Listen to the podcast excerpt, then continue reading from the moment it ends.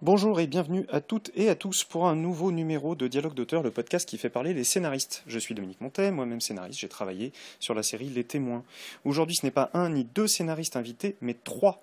Les auteurs d'Intrusion, sortis sur Arte au mois de mai, Frédéric Azemar, Kwok Tran et Florent Meyer. Avec eux, on va parler bien évidemment d'écriture et d'intrusion, mais aussi du format 3x52 et de leurs autres projets. Dialogue d'auteur est un podcast réalisé en partenariat avec la Guilde française des scénaristes et la SACD et enregistré à la Maison des auteurs SACD. Très bonne écoute à tous.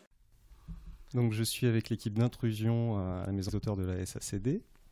Euh, je vais vous demander en fait de donner votre nom, de vous présenter un petit peu, que les gens qui écoutent sachent à à quoi votre voix ressemble à la voix euh, Frédéric Azemar.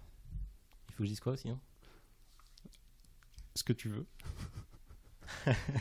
que tu aimes les couchers de soleil et. Euh, j'ai une. Euh, mais, moi aussi, Fred. Chacun son tour. Frédéric Azemar, scénariste depuis 13 ans. Très bien. Ensuite Cook Dong scénariste depuis 9 ans, presque 10. Florent Meyer, scénariste depuis 8 ans. Et j'adore mes compatriotes. Euh, justement, j'étais curieux de savoir un petit peu euh, quel était le, scénario ou le travail qui vous avait mis le pied à l'étrier en fait. Qu'est-ce qui vous a, à quel moment vous avez dit tiens ça y est ma carrière démarre et c'est grâce à ça. Est-ce que c'était un spec? Est-ce que c'était un dossier? Est-ce que c'était une rencontre peut-être? Qui veut en premier? Euh, moi, c'était un village français, clairement. J'avais fait quelques trucs avant. J'ai commencé par l'animation. J'ai créé des concepts de séries qui, n'ont jamais abouti. Et j'avais un peu travaillé aussi pour TF1 sur Paris Enquête criminelle. Mais vraiment, le, la chose qui a, qui a, changé, c'est qui a changé le, cours de ce que je faisais, c'était un village français. D'accord. Toi, Cook moi, c'était. j'ai fait une formation CEA qui, qui était écrire la fiction en 52 minutes. Euh, après avoir travaillé 10 ans en entreprise. Et donc j'ai fait cette formation et euh, un de mes profs, Martin Brossolet, euh, était dire-col d'une série pour France 2 à l'époque qui s'appelait Préjudice, qui était du 26 minutes, un judiciaire en 26 minutes, low cost. et donc voilà, j'ai commencé, il a fait passer des tests et j'ai commencé à écrire des, des, épisodes et j'en ai écrit, je sais pas, une dizaine, très assez rapidement et je me suis dit c'est génial ce métier. Et donc, euh, donc voilà, c'est parti comme ça en fait. Qu'est-ce que tu faisais en entreprise si c'est pas J'étais consultant, j'étais commercial, j'étais acheteur, euh, des, choses, euh, directeur marketing, des choses comme ça. D'accord. Un, fait... un mec pas fréquentable. Un peu, ouais, ouais un peu, ouais. T'avais une queue de cheval ou Oh le, cliché. Non, non, non. non, j'avais un 4x4 noir et j'étais en costume noir avec cravate noire, voilà. Et t'as fait ça combien de temps? 10 ans. 10 ans, punaise. Il a 87 ans, ça se voit pas. oh, ça va, tu te tiens bien quand même. ouais, ça va, je fais, des efforts. Et, moi, j'ai fait un master à la Sorbonne euh, d'audiovisuel, master dans lequel aujourd'hui j'enseigne et je fais intervenir euh, mes deux camarades. Et à la suite de ça, j'ai fait un stage, c'était dans le cadre du master, j'ai fait un stage de lecteur dans la boîte de prod qui s'appelle Tel France, qui produisait à ce moment-là euh, Plus belle la vie. Et la productrice a aimé ce que je faisais, elle m'a euh, recommandé auprès d'Olivier Schulzinker, qui était le Dircol à l'époque, et qui l'est toujours d'ailleurs. Et c'est comme ça que j'ai commencé. C'est-à-dire j'ai fait un stage avec lui, j'ai pas intégré l'équipe parce qu'ils n'avaient pas besoin de, monde, mais il m'a rappelé euh, peu de temps après pour bosser sur une série qu'il développait pour France 2 et qui est passée sur France 3 qui s'appelait La Commanderie, une série sur le Moyen Âge. Voilà. C'est comme ça que j'ai commencé. Réalisé par Didier le Pêcheur, c'est ça? Réalisé par Didier le Pêcheur sur une bible de Ludovic Abgral en fait. C'est lui qui avait créé la série. C'était un bon souvenir, la commanderie, ou moyen? Euh, bah, C'est un bon souvenir dans la mesure où c'était le... ça a été mon... Moi, j'avais rien fait, vraiment, à part un stage d'un mois dans Plus belle la vie, euh, j'avais jamais écrit. Euh, donc ça a été une première expérience avec ses hauts, ses bas, mais intéressante, mmh. de conception d'une série de six épisodes C'était super bon souvenir, moi, de, de, spectateur de la ah, bah commanderie. Si, si.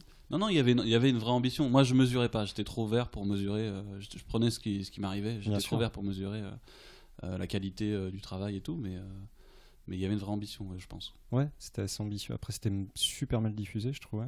si je me souviens bien, à la fin de la commanderie, tu avais une sorte de, de dernière scène qui était inclus dans un générique et dans le teaser du Ouais, euh, tout à fait, prochain épisode. Et qui du était coup, souvent une euh, scène assez forte et tout, voilà, et en fait, et- et qui était noyée par qui le était noyé par, le les ouais, informations. euh, D'un seul coup, l'écran se divisait par deux et euh, j'ai jamais compris Il pourquoi y avait ils ont des scènes de pareil. combat, de mort de personnages, tout ça, avec des mots partout. Donc c'était un peu, ouais. Je, je, je pense que cette série a été un peu sacrifiée. Je sais Ah pas du ouais. tout si elle n'avait pas été sacrifiée, si elle aurait marché, mais Euh, et justement, euh, la question boys band, comment vous vous êtes rencontrés en fait? Euh, Sur quel euh, vous êtes rencontrés sur des projets ou euh, via le SAS peut-être? Euh, comment on s'est rencontrés? Euh, Grosso modo par le SAS, oui, mais alors dans le détail. euh, moi, Cook, je l'ai pas rencontré au SAS. hein. Non, tu l'as rencontré avant. Dans un. Dans une backroom d'asiatique.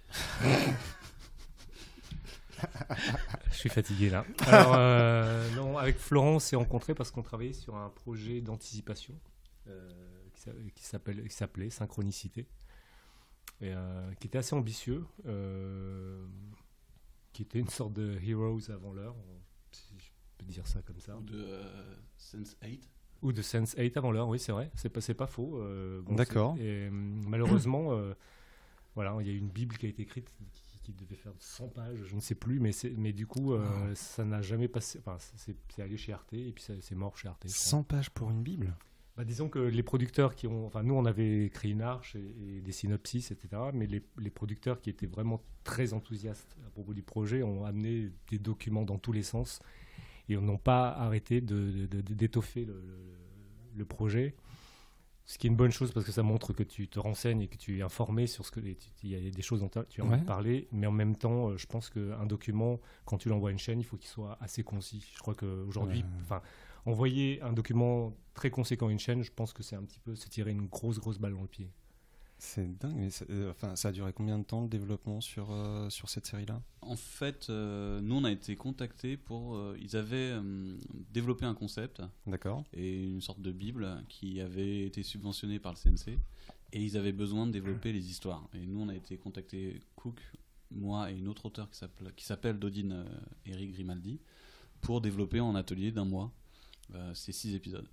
Et c'est ce qu'on a fait. Donc nous, on a, eu, on a travaillé un mois, je pense, euh, en se voyant. Hein Ah ouais Ouais, en se voyant 2-3 jours par semaine. euh, et, euh, et on a abouti donc à 6 synopsis. Et honnêtement, le, enfin, nous on était très enthousiastes. D'ailleurs, c'est comme ça qu'on s'est rencontrés. C'est comme ça qu'on a plutôt bien matché ensemble. On était très enthousiastes sur le concept. et le concept, c'était dans une rame de métro un jour. Une jeune fille rentre à une station et se rend compte que les gens qui sont dans cette rame de métro sont tous endormis. Enfin, l'apparence d'être morts et en fait sont tous endormis. Chacun se réveille, chacun retourne dans sa vie et on comprend qu'ils sont connectés par leurs rêves.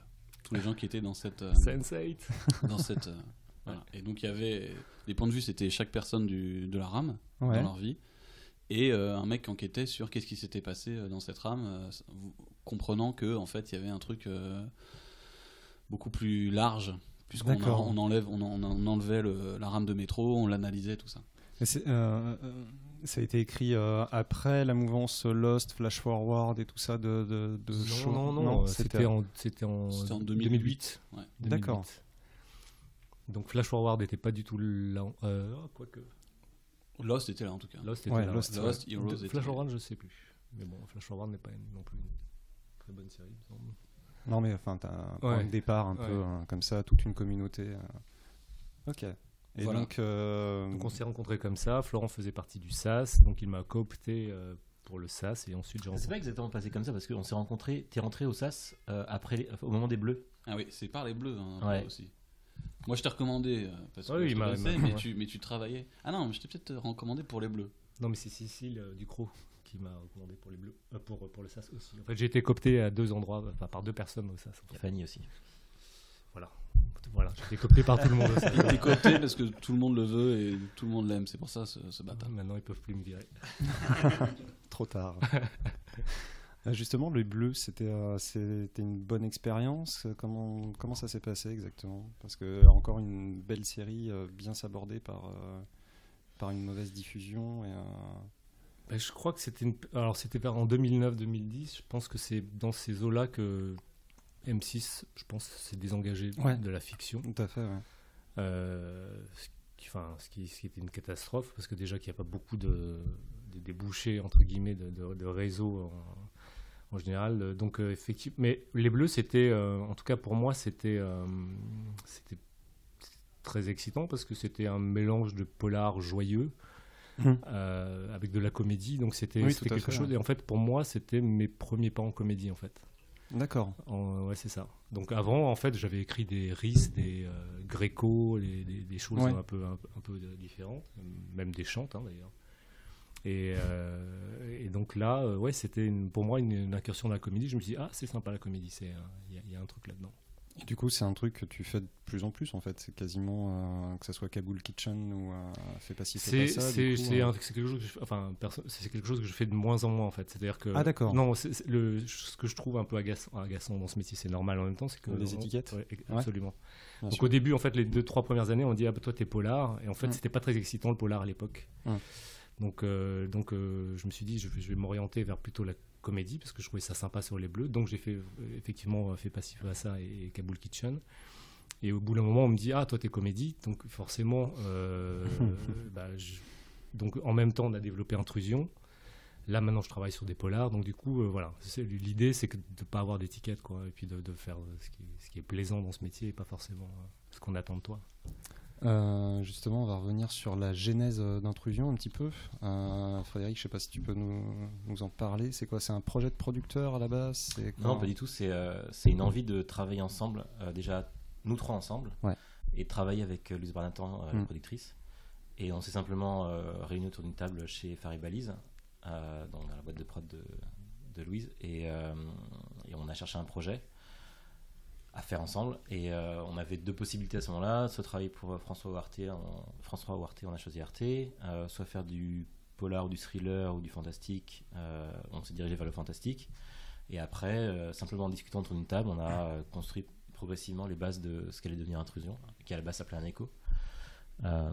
et ça s'est fait pas facilement, mais simplement et de façon assez évidente. C'était combien de temps de développement euh, intrusion du moment où vous êtes rentré pour la première fois dans le, dans le bureau au moment où vous avez terminé la dernière version? Un an et demi. Un an et demi. Entre le moment où on a eu la première euh, premier germe des idées, ouais, un truc comme ça. Ça devait être en mars. Ouais. Euh, C'est plutôt court au final quand, quand on compare avec, avec d'autres expériences. Est-ce que c'est spécifique à, Arte, à Arte ou? Arte, ils ont, ils ont cet avantage. En tout... bah, moi, je, je, travaille pas avec beaucoup de chaînes non plus, mais en tout cas, Arte, ils ont cet avantage de. Ça te fait marrer. de. Euh, C'est chez toi, Arte, Fred. De ne pas euh, multiplier les rendez-vous avec les auteurs et de pas euh, leur imposer des choses. D'accord. Donc, c'est assez fluide comme processus de travail. On a eu quoi? On a eu trois rendez-vous grand max avec Arte dont un avec le réalisateur. Ouais, donc et des, des rendez-vous qui n'étaient pas longs, c'était vraiment des, des commentaires très généraux sur. C'était pas genre il faut changer la virgule ou mettre un point ou un. Euh, donc c'était euh, super agréable de bosser avec eux là-dessus. Et, euh, et donc oui, ça, dégage du temps comme on n'avait pas mille versions de chaque texte à faire et que et pas on n'était pas contrôlé au jour le jour sur les sur les. Enfin j'exagère mais sur les textes, nous on a pu mieux avancer. Après, nous on a quand même passé beaucoup beaucoup de temps en discussion, en brainstorming pour savoir ce qu'on allait raconter. Vraiment, on avait la, assez vite on a eu la grande direction mais après, euh, il fallait que ça s'organise en trois épisodes euh, et, que ça, marche dans le détail et que ça raconte quelque chose et, que ce soit surprenant et qu'on perde un peu le spectateur. Donc il y a quand même pas mal d'ajustements qui ont, qui dû être fait, euh, ont dû être faits dans, dans, la réflexion qu'on a eue ensemble. Et on a beaucoup, beaucoup discuté, même avant d'écrire. Et ça, ça a pris un peu de temps, mais bon, ça c'est normal. Et justement, c'est un peu un format un peu étrange, le 3x52, surtout de la manière dont Arte le fait, c'est-à-dire tout est diffusé la même soirée. Il euh, n'y a pas la tentation de se dire, bon, on fait un film de 2h10 et puis après, euh, ils découperont ou, euh, comment, vous l'avez abordé Vous l'avez vraiment abordé comme une série avec des arches bien définies sur chaque épisode? Comme une série, je sais pas. En tout cas, comme euh, trois épisodes, trois vrais épisodes. Ça, on l'a vraiment, euh, on l'a vraiment conçu comme ça. L'avantage de ce format, euh, une des choses qui nous a plu, parce que tous les trois, au moment où on s'est rassemblés, on travaillait par ailleurs à côté sur d'autres projets. Mhm.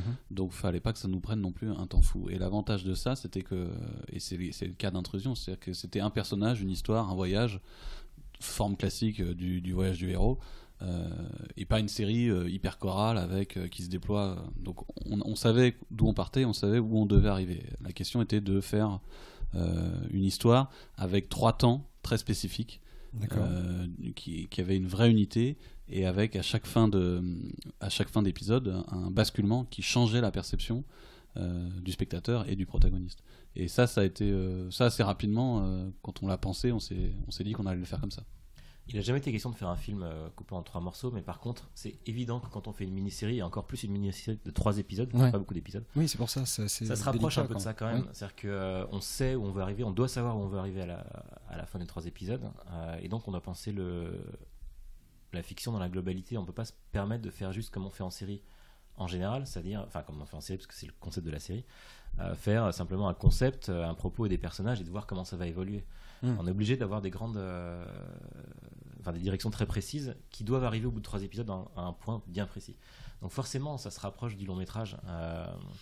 mais mais c'est quand même différent. Et on a essayé de. Dans ce cadre-là, euh, d'utiliser les codes de la série. Euh, donc, euh, des ambiances, des tons, des thématiques différentes et des, des, des, événements dramatiques différents pour chaque épisode. et puis après, tout ce qui est de l'ordre de la, de la forme. Vous saviez, vous saviez, déjà à l'époque de l'écriture comment ça allait être diffusé, que ça allait être diffusé en une soirée. D'accord. Ok. Et vous avez eu une seule réunion avec le, avec le réalisateur? Non, on a beaucoup, on a beaucoup discuté avec lui, mais on a eu euh, une seule réunion avec chez Arte avec le D'accord, ok, d'accord. C'était un choix de la production, le, réalisateur? C'était la chaîne? C'était. Euh, c'est tout le monde. C'est tout le monde. Euh, évidemment, les auteurs n'ont pas droit de veto là-dessus. Mais on a été consulté. On a. Louise nous a soumis des idées. On a dit ce qu'on en pensait. et oui, ça, se décide. Enfin, en dernière analyse, ça se décide entre la chaîne et le, et le producteur. Et comment vous travaillez justement euh, Comment vous avez euh, vous aviez une, salle d'écriture Vous, je sais pas, vous vous réunissiez souvent euh, comment, comment ça se passait exactement Vous faisiez des allers-retours de script, d'idées C'était On s'est retrouvé chez Cook. Notre salle de réunion, c'était chez Cook. D'accord. Parce qu'il était central par rapport aux endroits d'où nous venions. Euh, C'était pratique. Et, qu'il y avait une guitare chez lui et, qu'on écoutait de la musique. Et après, ce qu'on a fait, comme le disait Fred, c'est-à-dire qu'on a, on a beaucoup euh, brainstormé euh, avec un ordinateur qu'on avait, qu'on se passait entre nous, sur lequel on notait nos idées, soit des éléments d'intrigue, soit carrément des scènes. Je me souviens très bien qu'on a écrit la scène de la où il rentre chez sa femme, il s'est déguisé en son frère. C'est vraiment un truc qu'on a écrit en le, mouvement de cette scène dont on savait qu'elle était pivot. On l'a écrit euh, directement dans une réunion. D'accord. Euh, voilà. Et donc on, a on a noté toute cette matière et après on s'est réparti les épisodes pour écrire chacun un synopsis. Comme il y avait trois épisodes et qu'on était trois, on, a souvent fait ça. On écrivait euh, chacun une version d'un synopsis, après chacun une version d'un épisode. et chacun repassait sur le travail des autres. D'accord quelle que soit la personne qui avait fait la première version, d'autres personnes passaient derrière pour faire les vidéos V3 et, euh, et, on, changeait comme ça, on tournait. Quoi. Ok. Euh, votre ressenti sur euh, Intrusion au final? Ah bah Nous on est très contents. Heureux? Ouais. ouais.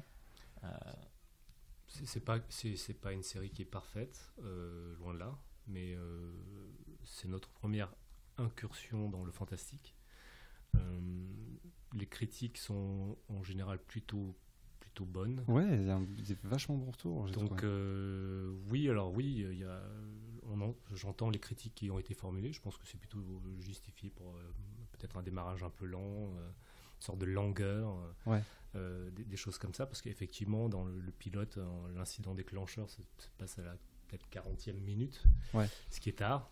Donc on a voulu. On le savait ça. Hein. On le savait, mais on a, on a, été un petit peu comme des enfants qui on avait besoin de mettre les, doigts dans la prise d'électricité, je crois. C'est un, un, truc qu'on s'est dit, on va faire, on va pas faire comme les autres on va, installer notre personnage euh, dans sa ça, Ça a des vertus. Ça a des vertus, mais en même temps, euh, je, ne sais pas. Enfin, moi personnellement, je ne sais pas si aujourd'hui, si je devais réécrire Intrusion, si je ferais pas ça plus tôt. je pense qu'il y a plein de choses qu'on modifierait aujourd'hui parce que. D'accord. Parce que je suis assez curieux. Qu'est-ce que qu'est-ce que vous changeriez justement euh? Bah, Ça, probablement qu'on essaierait de ramener l'incident déclencheur un peu plus tôt, pas forcément au bout de 10 minutes, mais en tout cas un peu plus tôt, parce qu'on avait quand même besoin de d'installer la vie de ce type-là avant qu'il bascule. Bien sûr. fasse une comparaison. Et, et puis même le, le, fait d'être de prendre un peu plus son temps, c'est intéressant.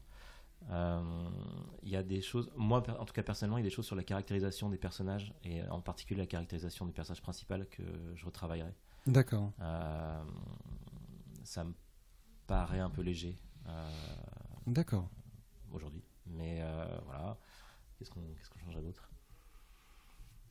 Bah, Ce qu'il faut savoir, par exemple, c'est qu'il y, y, y a, un épisode 3 euh, qui est totalement différent de celui qui, qui, a été, qui, qui, est qui, est dans un tiroir euh, chez, chez, Arte aujourd'hui, qui a été validé par Arte d'ailleurs. D'accord. Qui partait dans une direction très différente, euh, beaucoup plus, entre guillemets, méta, beaucoup plus fantastique, surnaturel. D'accord. Et donc, mais bon, voilà, on en a discuté avec le réalisateur qui lui n'adhérait pas. Il n'était pas convaincu. Il n'était pas convaincu. D'accord.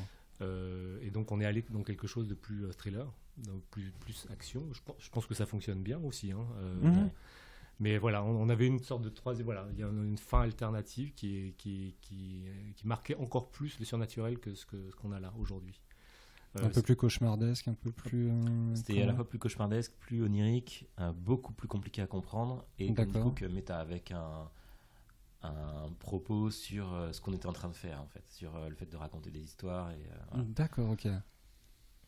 Donc euh, oui, si on devait recommencer juste pour le fun, je pense que j'irais dans cette direction pour voir ce que ça donne en fait. Le troisième épisode alternatif. Euh. Ouais, ça serait super ça. Mais moi globalement, je trouve que le, que le résultat est, est cohérent. C'est-à-dire que hum. même cette idée d'avancer le déclencheur, je, je sais pas parce qu'à l'échelle des trois épisodes, on a besoin de l'exposition. On a besoin de cette exposition assez longue et pour adhérer au personnage et pour connaître le monde qui va quitter. Donc c'est difficile de le faire basculer tôt c'était très important pour nous le glissement progressif. Je sais que dans les premières réunions, c'est un truc qui nous bottait le plus.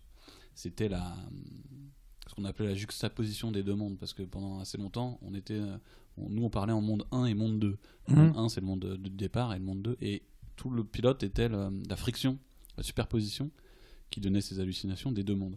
Et, ça, c'est un temps euh, alors on peut considérer qu'il est plus ou moins bien rendu, mais qui est un temps un peu incompressible. Aujourd'hui, quand on voit Sense8 euh, des, des Wachowski, euh, je pense que oui, on aurait pu faire quelque chose comme dans le pilote, avec justement ces différents personnages qui, euh,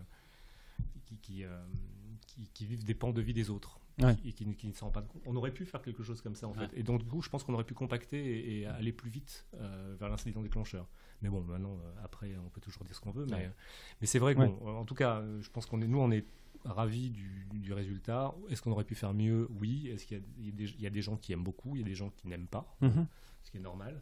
Mais euh, globalement, on est très satisfait de l'expérience. Et puis, c'est heureux quand les, il y a les expériences de la, la, série sont, en fonction des caractères des gens, sont très différentes, mais chacun investit quelque part. Et ça, c'est très il y a des gens qui, aiment beaucoup le pilote, vraiment l'épisode 1, euh, parce que c'est un truc très angoissant. D'ailleurs, souvent, ça les. Moi, j'ai des commentaires de gens qui disent Moi, j'ai cru que j'allais capituler parce que c'était trop dur, quoi, de mhm. voir cette espèce de dérèglement et puis euh, la bascule. Et d'autres qui le trouvent trop lent. Enfin, voilà. Mais chacun investit quelque part, ça résonne quelque part. Et ça, c'est hyper agréable. Euh, votre, vous avez un personnage principal qui est le tous les plans. Enfin, j'ai pas souvenir vraiment de. Euh, est-ce que vous, quand vous écriviez, vous aviez euh, une image en tête pour cette, euh, pour ce personnage? Vous aviez un acteur pour un ton? Non. Et par contre, on s'est posé la question. Enfin, on, a un peu galéré sur ce côté. On n'avait jamais fait ça avant. En tout cas, moi, j'avais jamais fait ça avant. Je crois pas que c'est le cas pour vous aussi. Écrire une histoire, en plus sur trois épisodes avec un seul personnage point de vue, c'est extrêmement compliqué. Et on avait des moments où on avait, on sentait le besoin de passer sur autre chose. Mm. Euh, sur une autre intrigue, euh, ne serait-ce que pour laisser euh, le personnage dans un coin pendant un temps et le reprendre plus tard. pas juste pour arriver à, combler les trous ou savoir ce qui allait se passer dans ces 52 minutes, 3 fois 52 minutes, mais juste gérer la frustration, gérer l'absence du personnage et pour le retrouver plus tard. Et ça a été super compliqué. Il y a des moments où on ne savait pas comment faire. Et je pense que ça, enfin, je pense que ça contribue aussi à l'angoisse et l'anxiété, le, sentiment d'oppression d'être toujours avec le même personnage en fait. Surtout par rapport à ça sert notre, plus. ça sert notre propos. Mais, mais c'est. Mais c'était impossible de faire autrement parce qu'on s'est posé la question et si on avait basculé à un moment donné sur le point de vue de quelqu'un d'autre, on aurait vu la réalité. Bien sûr. Et, c'est important qu'on voit la réalité à travers les yeux de ce protagoniste et donc euh, euh, être perdu avec lui quand il est perdu. Si on avait un autre point de vue qui décale par rapport à son point de vue à lui on aurait vu, si ce n'est la réalité, en tout cas un autre point de vue. Et donc Mhm. on aurait pu euh, faire des recoupements et savoir ce qu'était euh, la réalité avec un R majuscule. Donc c'était impossible de passer sur le, le point de vue de quelqu'un d'autre. Une des références qu'on avait quand on développait, c'était euh, Truman Show, par exemple. Euh, et dans Truman Show, c'est une structure où à un moment, clairement, on passe du point de vue du créateur, là, Christophe Mhm. qui est en haut, et on comprend le monde dans lequel il vit. Et, on comprend, et, et après, à partir de ce, point-là de narration, on est sur les deux points de vue. Et nous, on l'a pas fait. Enfin, on s'est posé la question plusieurs fois. Il y a eu une version où on finissait Ouais, l'épisode 2 sur en fait le point de vue du frère mort, et on comprenait qu'il y avait un truc qui était pas clean. Et dans la, quand Xavier est arrivé, pour lui, ça a été essentiel, vraiment, euh, qu'on soit toujours du point de vue du personnage. Et même dans l'épisode 3, à un moment, on avait, fait un, on avait fait juste un passage un peu thriller, où on était du point de vue des flics. Euh, Ouais. qui, qui cherchaient le, qui le cherchaient lui et puis en fait lui il faisait un, il- on découvrait qu'il avait fait un stratagème pour s'enfuir pour disparaître alors et même ça il l'a il l'a remis du point de vue du personnage donc il- c'était fondamental qu'on soit toujours avec lui D'accord. Bah, ce, qui, ce qui donne un aspect toujours cauchemar éveillé. voilà en fait on est long, dans la euh, peau d'un dans la peau de Philippe Kessler Et euh, justement, euh, comment dire, Jonathan Zakai, vous avez travaillé un petit peu avec lui, vous l'avez rencontré, pas du tout. euh, Pas du tout. Qui est très bien sinon. Pas du tout, mais il a fait un travail remarquable. Euh, été euh, un tournage guérilla. euh, Ouais. C'était tourné en combien de temps?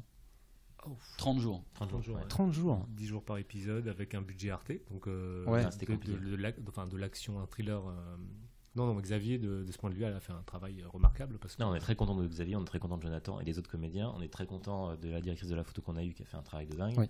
On est très content du compositeur qui a fait une musique super. Enfin, on, on est content. en fait on, est, très très content et, et il faut il faut le dire euh, parce qu'on est souvent inter- interviewé euh, nous, nous trois là mais euh, Xavier a fait un boulot dingue il, il s'est il s'est il s'est donné et sur le tournage et après mais sur le tournage particulièrement puisque euh, il, il faisait des journées jusqu'à 22h après 22h il est avec son équipe pour, faire les repérages pour le lendemain Ouais. à minuit il nous appelait parce qu'il y avait telle scène qui n'avait pas pu tourner donc il fallait qu'on cherche une solution pour euh, dramaturgique pour régler le truc donc vraiment il est rentré de là euh, lessivé quoi Pendant le tournage, vous Pendant étiez toujours impliqué dans euh, on nous, on était sur du, on n'était pas sur les lieux et on était, Ouais. on travaillait sur d'autres trucs, donc ça a parfois été difficile de, de faire des ponts avec lui.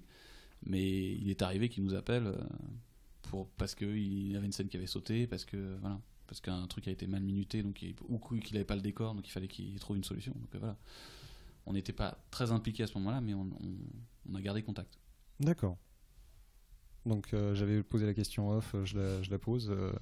Si demain Arte arrive en me disant euh, euh, bah, on veut faire intrusion saison 2, euh, est-ce que euh, déjà est-ce que vous avez des vagues idées où ça pourrait où ça pourrait aller? Il y a des pistes, hein, c'est sûr. on peut, Euh, on peut imaginer une suite Ah bah il y a le, le- la première, le premier point de départ, la première, enfin, source de suite possible, c'est que à la fin du, du troisième épisode, Attention spoiler. le protagoniste est coincé dans le monde numéro, enfin, numéro 2 où le monde tombe selon euh, la façon dont on veut l'appeler, euh, le monde dans lequel il est arrivé à la fin de l'épisode 1. Il reste coincé, c'est son frère qui rentre, le frère mort qui rentre, Mhm. euh, et qui prend sa place, qui récupère la place qu'il aurait dû avoir depuis le début. Euh, donc on, est, on a notre protagoniste qui est dans ce monde-là et qui a légitimement envie de rentrer aussi. Donc euh, c'est le premier point de départ possible. Mm. Euh, et puis après, oui, il y a- il y, a des choses qu'on peut faire. On peut avoir euh, l'histoire des frères euh, qui sont nés de Philippe et Astrid. Oui, alors euh, on, on peut imaginer que euh, le. Enfin, bref. on peut imaginer que euh, le Philippe mort qui est revenu et qui a repris sa place euh, fait des enfants avec Astrid, Ouais. euh, que ses enfants sont des jumeaux et qu'il y a un truc qui se répète comme ça à l'infini. Euh, on peut imaginer des choses. D'accord. Euh, vous aviez vu le Jekyll de Steven Moffat? Ouais. Il y a, j'ai j'ai senti une influence quand même là-dessus sur la façon de terminer un petit peu euh, ce- cette, euh, Ah, cette comment ça se termine? Parce que je suis même pas sûr d'être allé au bout. une de- conversation avec euh, pareil, je crois que c'est- c'est- je sais pas si c'est sa mère ou quelqu'un Mhm. comme ça, et il parle de, c'est juste une conversation entre les deux. Il sait qu'il va avoir des enfants. il- Alors, Et j'ai euh, pas vu la fin de, de Jackie. Je Non, enfin, avoir moi, je l'avais pas vu. ouais, deux, je D'accord. Ouais. Donc euh, pas d'influence de Jekyll, juste des contraintes de production. Parce que cette dernière scène, c'est assez marrant aussi. Euh, C'est pas du tout comme ça que vous euh, l'aviez ouais, en fait, en prépa, euh, on- à Noël, donc juste avant la- le tournage, Xavier nous dit finalement la fin que vous avez écrite, on peut pas la faire. Il y a pas suffisamment de, on n'a pas suffisamment de décors. Il faut tout ramener. Ces quatre scènes que vous avez à la fin, il faut les ramener en une seule. D'accord. Voilà. Et Wow. donc, euh, donc ça a été écrit comme ça. ouais. Sacré challenge. Et pas par moi, parce que moi j'étais en vacances. Moi j'étais en vacances, donc c'est vous qui vous en êtes occupé. Ah, mais Ah. ce qu'on a fait. ouais. Oui, ça y est. Voilà. Ça, Ah, tu t'en souviens. Tu t'en C'est pas, c'est pas beau d'être vieux, ouais, c'est ça. que je- ouais, c'est ça. C'est pas beau d'avoir 87 ans. Ouais. C'est ça. D'ailleurs, c'est assez marrant parce qu'en fait, euh, c'était pas écrit comme ça. Euh, du coup, moi, j'avais le sentiment quand je la, je la- je la voyais que c'était un peu, euh, c'était un peu, euh, c'était un peu bricolé. Et finalement, euh, en la voyant et en voyant ce qu'elle produit chez les gens, c'est-à-dire euh, sentiment de, de grande perdition, mais aussi de grande jubilation pour ceux qui comprennent euh, l'intention. euh, je trouve qu'elle est bien cette scène. Ouais. Elle est bien écrite, elle est bien réussie. Félicitations. Même si tu t'en souviens plus, félicitations. Ah, si, il s'en rappelle maintenant. C'est revenu là. Vous avez d'autres projets ensemble ou pas? Pas euh, pour le moment. Pas pour l'instant, non. On est, on est parti. Vous voulez euh, prendre du temps libre faut... On se déteste en fait. Il faut qu'on récupère, quoi. Il faut qu'on pense nos blessures et qu'on. On lâche nos plaies. qu'on laisse nos plaies. Pas mutuellement. hein. Oh là là là là. Ça, c'est la réplique de Florent normalement. Mais... Ouais. J'ose plus, j'ose plus faire ce genre de. J'ai dit on- qu'on qu'on lèche nos plaies, je l'ai quand même dit. Tout à fait. Non, non, on a, on- bah, après Intrusion, on a bossé euh, un an sur euh, le développement de la saison 3 de Kabul Kitchen sous la direction de Cook. Mhm. Euh, Justement, j'allais en parler. voilà. Et comme euh, Gilbert Melki est parti, notre travail euh, a- s'est arrêté puisqu'il a fallu rétro-pédaler, recommencer la série. Donc on a, et on a respiré en allant travailler sur d'autres choses. Ah, c'était comment l'expérience Kabul Kitchen euh, de ce point de vue-là du- euh, Parce que toi, t'es resté en fait après. Je suis ça? resté après, oui. Euh, bah, disons, que pour, pour euh, raconter l'histoire brièvement, on a, on a développé la saison 3 de Kabul Kitchen euh, pendant près d'un an. Euh, donc on a fait une arche. euh, et puis un jour, euh, un jour, alors qu'on en était, on avait dialogué. On est, il y avait quatre On était épisodes genre au six dialogués. ou sept, hein. Quatre épisodes dialogués. En termes de synopsis, on était au 6 ou au 7 On était au 7-8. ouais. 7-8. Ah, Euh, on nous apprend que Gilbert Melki, ce magnifique acteur, a, a décidé de. Voilà, il voulait, voulait plus d'argent euh, pour faire la série. Euh, donc, donc, donc la réponse était non. Donc Gilbert Melki est parti. Donc tout ce qu'on avait écrit pour, euh, pour ce comédien est parti à l'eau. Donc euh, voilà, c'est, c'est- maintenant la série est en train de se est rebootée avec un, un autre comédien et, et donc Et un euh, autre personnage. un autre personnage. Donc, euh, donc voilà, c'était, c'était assez, euh, c'était éprouvant. Sur, sur le moment, c'était, c'était dur. Vous, vous étiez pas tenté de dire on, on va tenter la carte de la chirurgie esthétique Non, mais c'est, voilà, c'était, euh, non, c'était, c'était compliqué parce que je pense qu'on avait un truc qui était, euh, on avait mis un peu notre patte dans la, dans, dans la, dans la série. On avait, euh, on avait trois épisodes qui étaient, enfin, les trois premiers épisodes, je pense, étaient assez sympas, Euh, vraiment, vraiment bien dans le, dans le ton de la série. euh, On avait une bonne arche. Enfin, c'était quand même. euh, On s'était cassé quand Creuser même. le hein. Donc cerveau, euh, du coup, voilà, c'était, ça a été une chute un peu, un peu compliquée. Et puis, euh, puis voilà, moi je continue à travailler sur la série, mais plus comme euh, directeur d'écriture. D'accord. C'est Camille Pouzol euh, qui, qui s'occupait de Hard qui a, qui a repris la série.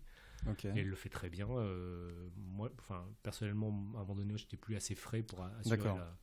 C'était une décision jus, commune. Donc, euh, euh, ouais. Donc ouais. euh, là, je continue à écrire des épisodes et donc. ça me va très bien en fait ce rôle-là. D'accord. J'aurais pas voulu repartir en tant que directeur d'écriture sur, bah, c'est un boulot. Enfin, tu repars de zéro en fait quand tu. tu repars de zéro et puis, et puis voilà, directeur d'écriture, enfin, ça, ça fera l'objet de notre podcast, mais c'est c'est un, c'est un sacerdoce. Enfin, c'est- compliqué comme, euh, comme fonction. Donc euh, voilà. Donc là, je suis simple auteur, entre guillemets, et ça me va très très bien.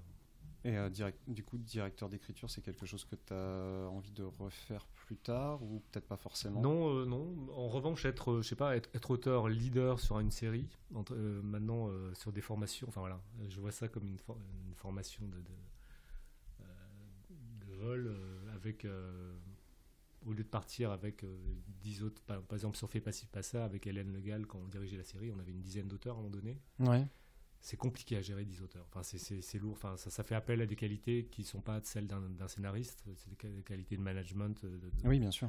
des, des choses comme ça. Donc, euh, donc euh, non, là maintenant, je, je, je privilégie des. Mon format du moment, en tout cas, c'est la mini-série. C'est une mini-série, mais pas de trois épisodes, parce que Mhm.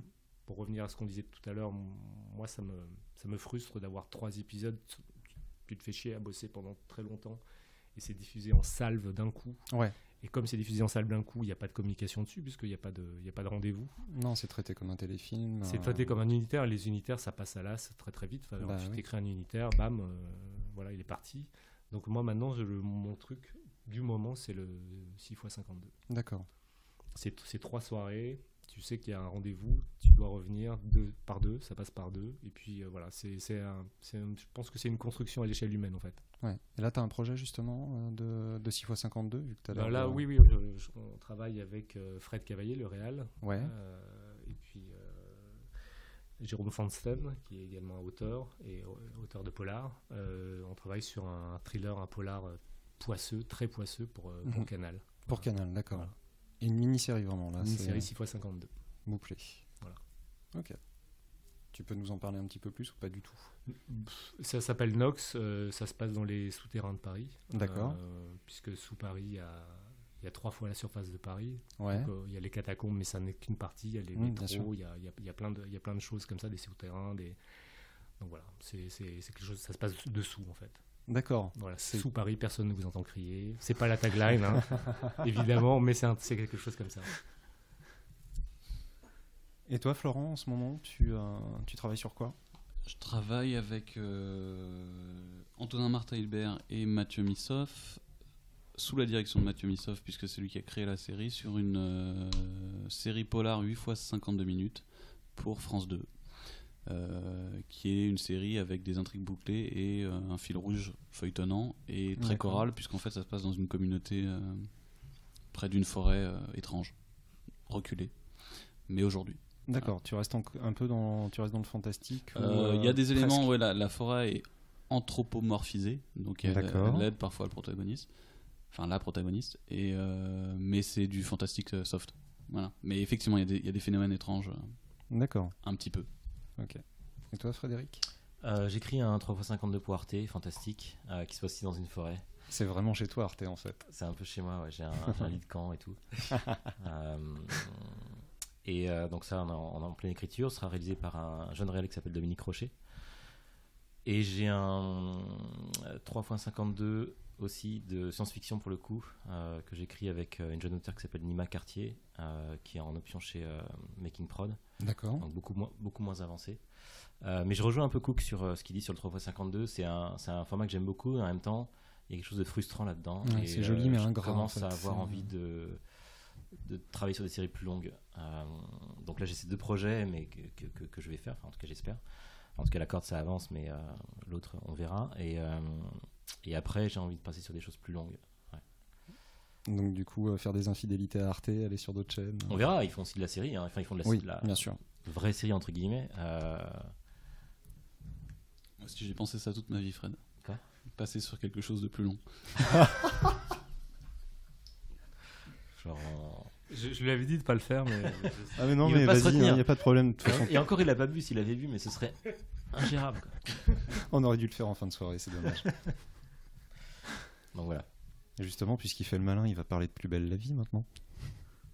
Ah bon C'était quoi C'était comment l'expérience euh, Plus belle la vie? Parce qu'on se fait toujours un petit peu une image. euh, Bah, c'est quoi, c'est quoi particulière, l'image euh, qu'on se fait de Euh, l'extérieur? Les scénaristes qui travaillent énormément parce que euh, il faut fournir du texte, euh, 30 minutes de fiction quasiment par jour. euh. comment, comment tu, comment tu l'as vécu, toi? C'est un truc où tu es sous pression tout le temps, où tu apprends à être euh, super efficace et, euh, je pense le que c'est une. euh, Alors, comment parler de plus belle la vie? Je pense que c'est une très bonne expérience. Bien sûr. C'est un modèle euh, assez unique en France d'organisation d'écriture, de travail en atelier, de d'industrialisation de, de la fiction. Après, c'est dans un genre particulier qu'elle soap, hein, ça n'a Mhm. pas vocation à être comparé à Intrusion ou à une série euh, 52 qui passe euh, en prime time. Mais euh, donc, euh, non, moi je l'ai vécu, j'étais. donc j'ai fait ce stage quand j'ai commencé, puis j'y suis retourné il y a peut-être 3-4 ans où là j'ai passé presque deux ans dans l'atelier structure, puisque Plus belle la vie est divisé en deux ateliers, l'atelier séquencier, D'accord. avec des auteurs, avec huit auteurs qui se voient toutes les semaines, trois fois par semaine pour construire les histoires, et qui livrent ces, ces cinq séquenciers à la fin de la semaine à une autre équipe d'auteurs qui eux dialoguent. D'accord. Ouais. Ah, ça, je sais pas si tout le monde sait, mais c'est comme ça que c'est organisé. C'est vraiment, une- D'accord. c'est vraiment une- un modèle euh, importé du toyotisme, vous dirait Olivier Schulsinger. Du Et toyotisme. ouais, c'est-à-dire, euh, c'est pas le modèle Fordiste, c'est le modèle Toyotiste, c'est-à-dire qu'il y a deux chaînes de, de montage avec un auteur qui, sur la première chaîne, va faire le, le lien avec la deuxième chaîne. D'accord. Euh, voilà. Et euh, voilà, donc c'est donc c'est une super expérience. Après, c'est une une écriture très particulière Mhm. euh, qui a des avantages et des inconvénients. L'avantage, c'est de travailler en équipe, de travailler souvent. Pour un jeune auteur qui démarre, c'est pas mal parce que ça lui permet de pas se préoccuper de qu'est-ce qu'il va manger demain. Après, c'est une écriture très euh, formalisée, quoi. Donc, Mhm. euh, qui est difficilement importable telle quelle euh, ailleurs. Ça, c'est- mais à côté de ça, c'est un process assez rapide. Et un- Ouais, c'est un, un process, ça oblige à être très rapide, très efficace, euh, et ça fatigue, je pense, quand même. Ouais. Il y a des auteurs qui y sont depuis très longtemps et qui ont peut-être euh, Toi, au bout une de- mais euh, ça, c'est quand même, euh, c'est quand même fatigant. Ouais, Au bout de deux ans, t'étais. Euh, pouvais Ouais, ouais. D'accord. Ouais, on peut dire ça comme ça. Je, voilà, il y a- il y a- je pense qu'il y a une nécessité à, à aller voir, euh, enfin, à en sortir, quoi.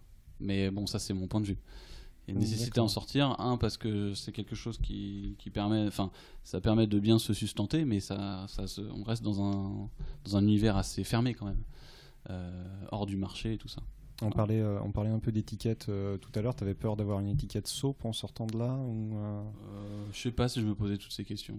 Moi, très, très, très concrètement, moi, j'y suis allé à un moment où j'ai eu un enfant. Mhm. où j'avais un appartement à acheter donc euh, j'avais besoin de- et que j'avais besoin de sécurité donc j'ai et qu'on me l'a proposé. Voilà ça s'est fait comme ça euh, et que j'avais fait ce stage euh, quelques années avant et que il y avait une part de moi qui voulait aller faire ça. Je suis très content de l'avoir fait. Ça m'a permis plein de choses. Je suis très content d'en être parti aussi. D'accord. voilà, donc euh, c'était une très bonne expérience, une expérience que je conseille euh, aussi aux jeunes auteurs parce que c'est un. Mais voilà, je pense que c'est un endroit où il faut aller et dont il faut sortir aussi. D'accord. Une bonne école, quoi. Une bonne école, exactement. Et avec euh, Sluzinger, ça se passait bien. C'est. euh, Euh, ouais, très bien. Non, je- c'est la personne, c'est lui qui a vraiment mis en place ça. C'est Bien lui- sûr. c'est lui l'architecte de ce. il faut lui reconnaître vraiment cette qualité-là. C'est quelque chose qui est très difficile à piloter. Oui. C'est quelque chose de très particulier. C'est quelque chose qui doit se renouveler. Ça fait 11 ans que ça fonctionne. Donc oui, il est, c'est la personne.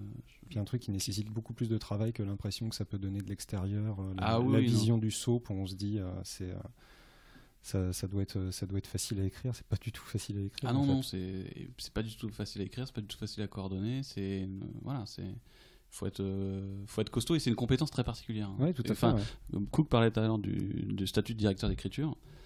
Il y a plein de formats, mais c'est c'est quand même euh, tout le monde ne peut pas être directeur d'écriture. Ça, faut. euh, Ouais, et puis, comme tu des compétences très particulières. Comme tu le disais, euh, Plus belle la vie, euh, souvent les gens ont tendance à le, à le comparer à des trucs qui n'ont strictement rien à voir, mais si tu compares par rapport à Coronation Street ou, à, ou au soap américain, ça va, il n'y a pas à rougir du tout. Hein, c'est euh, plutôt d'un niveau. Et puis ça fait, ça fait ses quoi. preuves. Enfin voilà. Ouais, ça- bien ça sûr. ses preuves, ça rassemble les gens, un public que ça- que- qu'aucune autre fiction ne rassemble. Non, non, ça remplit, ça vraiment bien sa fonction. Et puis la réaction à l'actualité est quand même vachement, euh, Ouais. vachement intéressante là-dessus. Ça permet de rebondir sur des sujets de société, mais en très rapidement. Quoi. Tout à fait. Euh, Fred, euh, on peut parler d'animation un petit peu? Oui, je sais pas trop ce que je vais pouvoir raconter là-dessus, mais ouais. bah, Tu as une série d'animation qui est. euh, Qui est en diffusion, Qui est en euh, diffusion, ça se- depuis euh, l'été dernier euh, aux États-Unis, Ouais. qui doit arriver sur France 3, mais je peux pas dire quand parce que je sais pas quand. T'as pas encore déménagé à Los Angeles Non, parce que. euh, non, d'ailleurs, je sais pas trop comment ça marche pour les droits des trucs qui sont diffusés à l'étranger avant que ce soit diffusé en France. Enfin, bon. Non, j'ai j'ai pas vraiment touché euh, des millions avec ce truc-là pour l'instant, en tout cas. Mais euh, ça risque pas d'arriver, je pense. Mais non, non, je, et je j'aime pas les chiffres de- d'audience, donc euh, je Ah ouais, ouais, tu sais pas, si ça, marche ou fonctionne pas. Non, non. C'est diffusé sur quoi là-bas? Disney XD. D'accord, bah cool, Ouais, c'est cool, ouais. c'est bien. Non, je vois passer. Parce qu'en fait, j'ai- j'ai co-créé cette série avec deux amis à moi, et notamment un, un ami de très très longue date. Ça fait euh, 25 ans qu'on se connaît. Et, euh, et lui me balance régulièrement des, euh, des teasers ou des bandes annonces ou de- même des épisodes euh, en coréen, en espagnol, en machin. Donc c'est assez rigolo. Ça, c'est l'avantage de l'animation, c'est que c'est souvent multidiffusé euh, Ouais. dans plein de pays. Et donc, euh, c'est assez marrant de voir ça. Ça n'arrivera pas, intrusion en espagnol, je pense qu'on ne le verra pas, mais, ou en coréen. Mais en tout cas, ouais, là, c'est rigolo. ouais. Et c'était une bonne expérience d'écriture ah, Moi, j'ai quasiment. Enfin, j'ai vraiment juste créé la série. D'accord. J'ai écrit aucun épisode. D'accord. Puisque au moment où j'ai fait ça, d'ailleurs, ça remonte à très très longtemps cette, cette création-là mais j'avais déjà quitté le, monde de l'animation et parce que l'animation en France est très très particulier c'est vraiment pour les tout petits enfants c'est des formats très courts. Mhm. L'animation pour adultes en série, ça n'existe pas, quasiment pas. Donc euh, moi, j'avais rien à y faire. Il parlait de tentatives de d'animation pour adultes, mais euh, pour l'instant, il n'y a rien. Euh, Canal ou France 4 en parlait, puis finalement. Si jamais ça se développe, moi j'y retournerai avec plaisir. Hein, bah, c'est un beau format. Enfin, ouais. et puis on peut faire des choses qu'on ne peut pas faire en, en live. Non, c'est sûr. on va terminer sur un tour de table sur les choses que vous regardez en ce moment, ou que vous lisez, ou que vous avez vu au cinéma des trucs qui vous ont vraiment emballé. Euh, la dernière fois qu'on s'était vu, Fred, euh, tu, tournais le dos aux séries, tu, tu lisais beaucoup de livres. Euh. je tournais pas le dos aux séries. Mais qu'est-ce que je regarde en ce moment? Je regarde Game of Thrones. D'accord. C'est pas grave. Non, non, c'est pas grave. On t'en veut pas. Et non, mais même là, je suis en retard. cest que j'ai vraiment envie de regarder la suite de Alten Catch Fire, mais je suis en retard. j'ai même pas vu la dernière saison de Mad Men, donc euh, je suis à la bourre. Quoi. Non, si, j'ai commencé, euh, mais aussi avec du retard, j'ai commencé The Affair qui est vraiment bien. D'accord, très bien. Euh, voilà. Hook Moi, j'ai terminé, enfin, j'étais un peu en retard, j'ai terminé la saison de 1 de Fargo. Ouais. que je trouve extraordinaire. Enfin, c'est donc euh, le scénariste s'appelle Noah Hawley. Euh, je pense qu'il est direct dans mon top 5 des scénaristes américains. Euh. C'est c'est une série qui est incroyable, donc le, type est un génie. Enfin, c'est un, un talent. tu, sais comment il bosse? Ah oui, enfin oui, enfin, il, a tout, il a tout fait, il a pris quatre auteurs dans une pièce, et il a dit développe-moi les trucs et ensuite il écrit. Il est parti les écrire, c'est euh, les, les, 10, 10, épisodes, je crois. Donc euh, non, oui, c'est ça. C'est dingue et puis c'est fou la manière dont il a réussi à dupliquer l'esprit Cohen sans, sans le pomper, ah, c'est incroyable. Absolument incroyable. Donc entre Pizzolato et lui, je pense que voilà, c'est les deux dernières séries où je me dis bon, ok, il y a du niveau et on a encore beaucoup, beaucoup, beaucoup, beaucoup, beaucoup de travail. Voilà, là je viens de regarder sinon une série qui s'appelle Outlander. Ouais. Euh, créée par euh, Ronald Moore, euh, celui qui avait fait Battlestar Galactica. j'ai juste fait, j'ai vu le pilote. C'est assez, assez intrigant. Je, Ouais, il paraît que c'est plutôt bon en fait. Il y a des, donc voilà, j'ai attaqué Sense8 d'Evakovsky et effectivement c'est totalement foutraque. Ouais. c'est totalement foutraque, mais bon, il y a des critiques qui disent que je sais pas, c'est stéréotypal, je sais pas où d'où ils sortent les stéréotypes, mais il y a quand même des choses. Enfin voilà, ils, arrivent quand même à sortir des, des choses intéressantes les Wachowski. C'est le bordel. Parce que si tu regardes Jupiter Ascending et tu te dis mais putain les mecs, euh, ah, ils proposent vraiment quelque chose de différent. ouais, faut, faut, faut, enfin, structurez-vous un peu quoi, parce que là vous partez, euh, voilà, c'est. Donc euh, voilà, je, je, regarde pas mal de choses. Ben, Banshee, je regardais ça. Ouais c'est assez jouissif. Ah, c'est super jouissif. C'est écrit par des mecs, il n'y a aucun doute là-dessus. Tu peux pas te dire à une seconde, il y a une fille qui est rentrée dans la pièce qui a dit Je vais écrire un épisode. Le mec aurait dit Mais tu dégages. c'est de la testostérone à l'état pur. C'est vraiment, mais c'est jouissif, c'est marrant parce que vraiment, du coup, euh, voilà. Donc je regardais toute la saison et euh, il y a un truc. Et puis c'est une série qui sait ce qu'elle est en fait. Elle, elle essaye pas d'être euh, prétentieuse ou quoi que ce soit. Mais totalement. Elle connaît très bien son propos. Et, les gars, venez voir, venez mater la série là, et puis euh, voilà, prenez une bière, mangez de la pizza, regardez le truc, et vous allez kiffer. Et ben, et ben ça marche, ça marche. Donc euh, ouais, donc moi je crois que c'est. Quand on regarde je, je, connais énormément de fans, de femmes qui sont fans de Banshee. Hein. Je peux comprendre pourquoi aussi, mais c'est ça, ça marche à deux niveaux, donc c'est intéressant. Mais euh, voilà, donc je, regarde des choses comme ça et je me dis, euh, je me dis ouais qu'on a du travail, mais que c'est une bonne chose. Enfin, je veux dire, c'est voilà, on peut pas, on peut pas se dire ok, on, a fait intrusion, on est trop bon. Ah bah non, on peut pas se dire ça, non, parce que parce que de toute façon, c'est sûr qu'on a plein plein de travail euh, en fiction française pour faire des choses. Enfin, il y a de la marge de manœuvre quoi. On n'est pas arrivé quoi. On s'améliore, mais on n'est pas arrivé. On n'est peut-être même pas parti. non, vous n'avez pas le droit de dire ça. non, on s'améliore, mais on n'est pas arrivé. Non, non, bien sûr. Non, mais on avance. On avance. Un petit peu de prétention, intrusion va déclencher un âge d'or, non? Non, ça, ça déclenche ah pas un âge d'or, mais moi je trouve qu'à l'échelle de ma carrière personnellement, c'est un, c'est une bonne balise parce que c'est. Oui, mais ce qui compte, progresse, c'est qu'on apprenne et qu'on progresse. Et pas euh, tant que à cause de l'écriture, pas tant que à cause de ça, mais aussi par rapport globalement à, à, la facture générale de la série, c'est-à-dire la collaboration générale qu'on a maintenant. Euh, avec les producteurs, avec les réalisateurs, avec les chaînes, et pour obtenir quelque chose qui ressemble un peu plus à ce à quoi on fantasmait quand on était jeune. Et que ce que j'ai dit à Cook et Fred, moi, quand, euh, quand l'intrusion est passée, c'est c'est que j'avais un sentiment que ce à quoi je fantasmais quand j'étais adolescent, en disant plus tard je ferai ça, bah, ça ressemblait, commençait à ressembler à Ouais. Intrusion, un Mm. peu. Je vais juste interrompre Flan 3 secondes et ensuite il parlera des, des séries, mais euh, euh, en tant qu'auteur français, on est très limité dans les genres qu'on peut aborder aujourd'hui. Bien Euh, sûr. Et le fantastique, c'est quand même incroyable de se dire qu'aujourd'hui, il n'y a qu'une chaîne. Enfin, bon, il y, a- il y a Canal avec les revenants, hein, je, je- ab- Mhm. absolument, mais Arte, entre Au-delà les murs, euh, Trépalium, que ce soit Arte qui se lance là-dedans à corps perdu et que TF1, France 2 et M6 regardent les choses sans, sans réagir, je- pour l'instant, je me dis que c'est voilà, c'est- c'est dommage parce qu'il y a le, le truc, je pense, c'est que effectivement, le public du fantastique est plus réduit que, que, évidemment la comédie c'est une ou le- par- c'est- C'est niche, c'est une grosse niche quand C'est même. une grosse niche, oui. Et je pense que. Mais c'est une niche qui est. Voilà, c'est comme le chien, c'est fidèle. C'est-à-dire que les, les amateurs.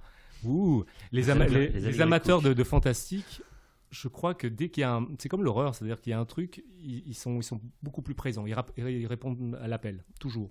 Après, ils peuvent ne pas aimer, mais ils seront là. C'est Mm. c'est ça, qui- c'est ça qui est important. Ils seront là et s'ils aiment, ils sont, ils sont vraiment euh, actifs. euh, ils, ils feront la pub de la série à la place de la chaîne. euh. Absolument. Et, et moi, quand je vois Intrusion, effectivement, il y a 600 000 téléspectateurs, ce qui n'est pas une honte du tout, ce qui est, ce qui est, ce qui est correct. Non, mais bien. qui n'est pas non plus extraordinaire, formidable.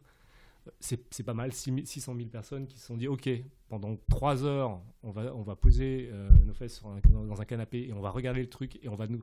Il y a, y a des types qui vont essayer de, jouer, de triturer notre cerveau. Moi, je trouve ça, je trouve ça, je trouve ça bien. Donc déjà, c'est un, un bon début. Florent, je te laisse euh, pardon. Qu'est-ce que tu regardes en ce moment Alors? Ma femme, ma, fille. Euh, non, bah, je, je, j'ai regardé, j'ai regardé euh, Fargo et je regarde le Bureau des légendes en ce moment. Je suis à la D'accord. moitié de chacune des saisons. D'accord. Et euh, j'ai, j'ai pas exactement le même emballement que toi sur Fargo. Je trouve ça intéressant, mais j'attends de voir la fin de la série. Voilà. D'accord. Et je, le et Bureau je des relis des légendes, livres un peu aussi. euh, depuis qu'on a fait Intrusion, je relis euh, Edgar Allan Poe. euh, D'accord. et en ce moment, je relis Boris Vian parce que euh, ça m'intéresse. Ok. Voilà. Et le Bureau des légendes, t'en, t'en penses quoi Euh, bah, je, je- Tu peux le dire j'attends de, voir. Non, non, je, je, je suis, euh, je suis étonné euh, par cette série. J'attends de voir la, la fin. D'accord. Parce que je, euh, des gens qui ont participé à l'écri- l'écriture m'avaient prévenu que ça mettait un peu de temps à démarrer. C'est effectivement un peu mon, mon ressenti là pour l'instant, parce que j'en suis qu'à l'épisode 4. Et effectivement, j'ai l'impression que c'est de mieux en mieux. Donc euh, j'attends d'aller jusqu'au bout pour pouvoir vraiment donner mon avis. Mais je suis, euh, je veux suivre cette série. Voilà. Une petite question bonus et puis on va arrêter avec ça. Euh, Est-ce qu'il y a une série qui vous, avait, qui vous a donné envie de faire une série? Une série que vous avez vue où vous vous êtes dit j'ai envie de faire ça, j'ai envie de toucher à, cette, euh, à ce style de structure, à ce style de récit En tant que scénariste ou dans la vie on... Oh bah, Ça peut être, euh, oui, dans la vie, ça peut arriver très tôt. Non, euh. moi, mon premier souvenir, enfin, de, de- je regardais énormément de séries. J'ai tout Ouais. regardé quand, quand j'étais gamin, mais comme, comme Fred aussi. Euh, euh, je sais pas, je, je regardais euh, même Supercopter, enfin, Ah ouais. Magnum, Oui, j'ai oui, j'ai bien tout sûr. regardé, évidemment. Mais, mais mon premier souvenir euh, très fort, très puissant, c'était. bon, c'est c'est un peu le tarte à la crème ce que je dis, mais c'est Hill Street Blues. Ouais.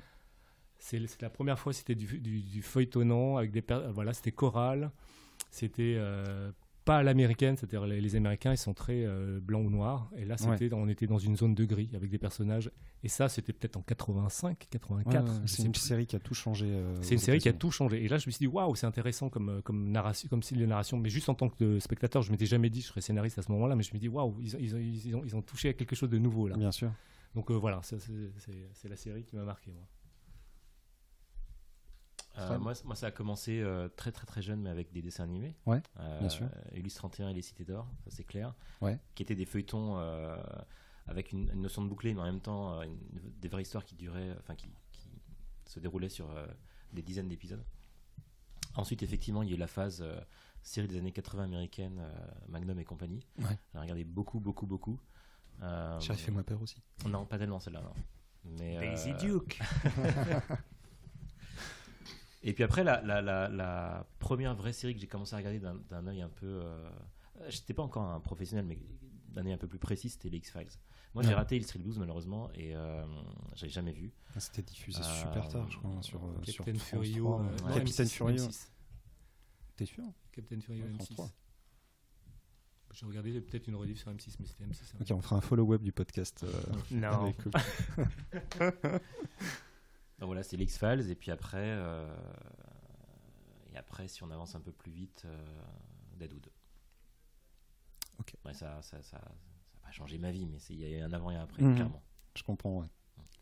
Et toi, Florent? Et moi, je, moi, j'ai pas vu beaucoup de séries quand j'étais jeune parce que j'avais pas la télé. Ma télévision, euh, mon père nous la mettait sur le placard et on allait la regarder que pendant les vacances. Voilà. Donc j'étais, j'ai il y a peut-être un truc inconscient euh, qui joue dans le fait que je... française que l'été? Eh, je regardais. Euh, non, alors donc c'est ça, ah, c'est que j'allais voir chez mes cousins qui habitaient pas loin, sans que mes parents le sachent, MacGyver. Ça veut pas dire, ça veut pas dire que je me disais je vais être scénariste et je vais regarder, je vais écrire de, de la série, mais c'était euh, le petit plaisir coupable d'aller voir MacGyver quand j'étais gamin chez mes, chez mes cousins. Et des films des années 80, euh, type les Goonies et tout ça. Ouais, bien sûr. Et plus tard, euh, un truc qui m'a qui m'a vraiment marqué comme spectateur et comme potentiellement scénariste, c'est Lost. Alors que bon, c'est pas non plus. Mais franchement, et l'écriture de Lindelof sur même sur euh, The Leftovers, je sais que Cookie déteste cette série. Moi, ça m'a vraiment bluffé. Ça m'a vraiment bluffé. Et, je déteste. Et je, je, vraiment. Je sais pas, je sais pas ce qu'il fait ce mec, mais il arrive à me toucher. Pas avec Cowboy et Envahisseur, mais avec euh, ses séries. avec ses séries, euh, il se passe un truc. Il y a peu de gens qui, disent qu'ils ont pleuré devant Cowboy et Envahisseur. Tu ça, ça, ça, ça, vraiment, ça, je comprends. ça, me touche quelque part, je sais pas où. Et voilà. Ça va être super que ce soit le mot de la fin en fait. merci beaucoup à tous les trois et encore bravo pour l'introduction. Merci Merci.